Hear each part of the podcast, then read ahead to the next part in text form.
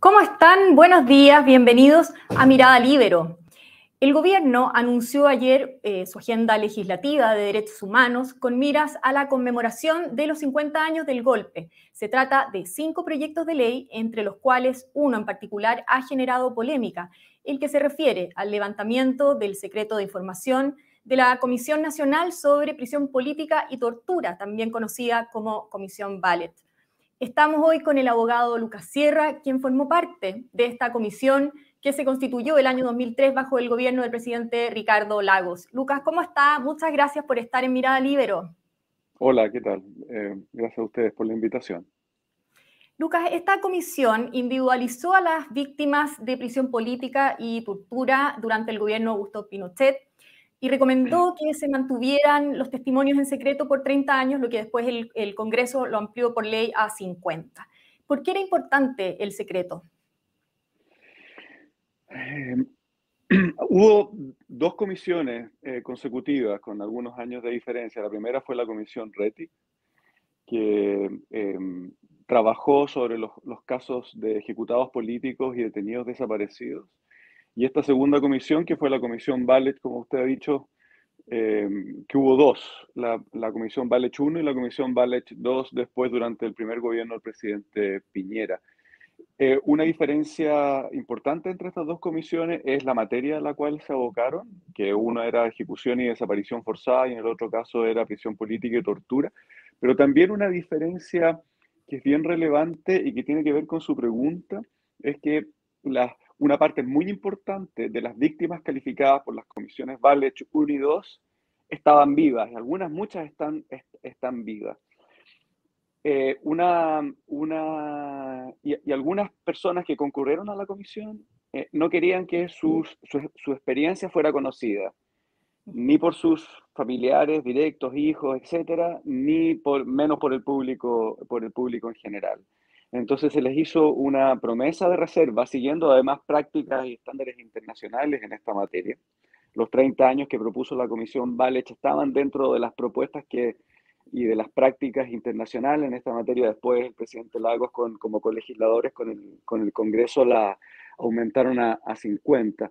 Eh, eh, eso materializa esa, esa, esa, promesa y esa, y esa garantía de, de, reserva o de privacidad los testimonios de estas personas que, como decía, en ese minuto una parte muy importante estaban vivas y muchas de las cuales todavía lo están.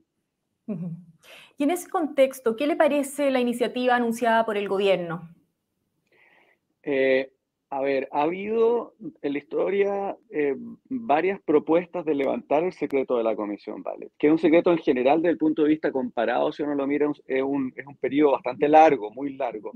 Normalmente las recomendaciones internacionales son 20, 30 años, que es lo que se calcula que es una generación, ¿no? que pasa una generación completa es un, es un plazo largo. Dicho eso, es una promesa que se le hizo a, a, estas personas, y es una, pero es una reserva que no es absoluta en el sentido de que cada víctima puede hacer público sus propios antecedentes. O sea, obviamente las víctimas no tienen prohibición. Esto es un derecho establecido en favor de las víctimas y las víctimas pueden renunciar a ese, a ese derecho y hacer público sus antecedentes. Eh, las propuestas anteriores eran de levantar el secreto, eran eh, especialmente tenemos en consideración la que hizo la Convención Constitucional, ¿no? que, uh -huh. que ya el hecho de hacerlo a nivel constitucional parecía un, a mí me parecía un despropósito. Eh, y era muy, se, se, levantaba el secreto de manera muy abierta, indeterminada, indefinida. Aquí es distinto, me parece, en este, en este contexto, porque está inserto dentro de un plan nacional de búsqueda de detenidos desaparecidos que es la deuda más grande que tiene el Estado chileno con las violaciones a los derechos humanos. Es, ese es un crimen realmente atroz en el sentido de que no solamente se ejecuta una persona, sino que se priva a sus deudos de, de, de, de hacer, de ser deudos propiamente tales, ¿no? de hacer el duelo. Es, es una, de una inhumanidad eh, eh, infinita la, la, la, desaparición forzada. Eh, entonces, existe este plan que yo creo que lo más importante que se ha dicho en la conmemoración de estos 50 años, que ojalá sea una política de Estado, no solamente de este gobierno. Y en ese contexto, levantar el secreto dentro del contexto de las investigaciones penales para los casos Valech 1, porque los casos Valech 2 ya pueden ser investigados por la, por la, por, la justicia, por la fórmula en que quedó la ley, digamos, después de, de, esa, de esa comisión. en ese contexto y levantarlo, todavía no conocemos el proyecto de ley en detalle, habría que ver cuáles son los detalles, pero por lo que se le ha oído al ministro de Justicia, Luis Cordero, si se, eh, si se establece una fórmula, por ejemplo, que, deje la última palabra en las víctimas respecto del levantamiento de su propio secreto. Yo, yo pienso en una fórmula así, que la ley establezca que se da un plazo razonable de un mes, 15 días, 20 días, que las víctimas puedan ser contactadas, porque el Estado tiene todas sus direcciones y tiene todos sus contactos, y decirle, mire, usted está dispuesto, ¿no?, que dentro del contexto de investigaciones judiciales, en esta estrategia o política nacional de búsqueda de detenidos desaparecidos, eh, eh, sus, sus, antecedentes en la Comisión Ballet puedan ser accedidos por los jueces y por los investigadores en, esta, en estas investigaciones si la, si la persona dice que no, no. Si dice que sí, por supuesto que sí. Y si pasa un tiempo sin decir nada, que se presuma que es un consentimiento. Por ejemplo, esa podría ser una fórmula razonable. A mí lo que no me parece razonable es que el Estado tome la decisión por las víctimas, en el sentido de levantar el, el secreto, incluso dentro del contexto más restringido de las investigaciones judiciales. Si se establece una fórmula, insisto, prudente, razonable, que deje la última palabra en las víctimas, en el marco de esta estrategia nacional de búsqueda de los detenidos desaparecidos, me parece que es una fórmula que es plausible. Ahora, eh, ¿usted cree que el secreto ha impedido de alguna manera que se haga justicia o que se avance en, las investigaciones? Me refiero a la Comisión Ballet 1, que es el fondo la que dice usted que no, está, no permite todavía conocer. el, acceso por, parte de la justicia. Bueno, es posible, yo creo que la mera posibilidad que eso exista y la mera posibilidad que existan testimonios que ayuden a saber lo que pasó, al menos con un detenido o una detenida desaparecida, me parece que vale el esfuerzo. Ahora, bueno, usted mismo decía, hay eh, instituciones como los tribunales de justicia, el Instituto Nacional de Derechos Humanos, las propias víctimas o parientes de ellas, eh, que pueden acceder a la información, creo que desde el año 2015 ya se han pedido eh, muchísimas, miles de carpetas, 8.000 me parece. Em, ¿Por qué se querría abrir a otras instituciones esto?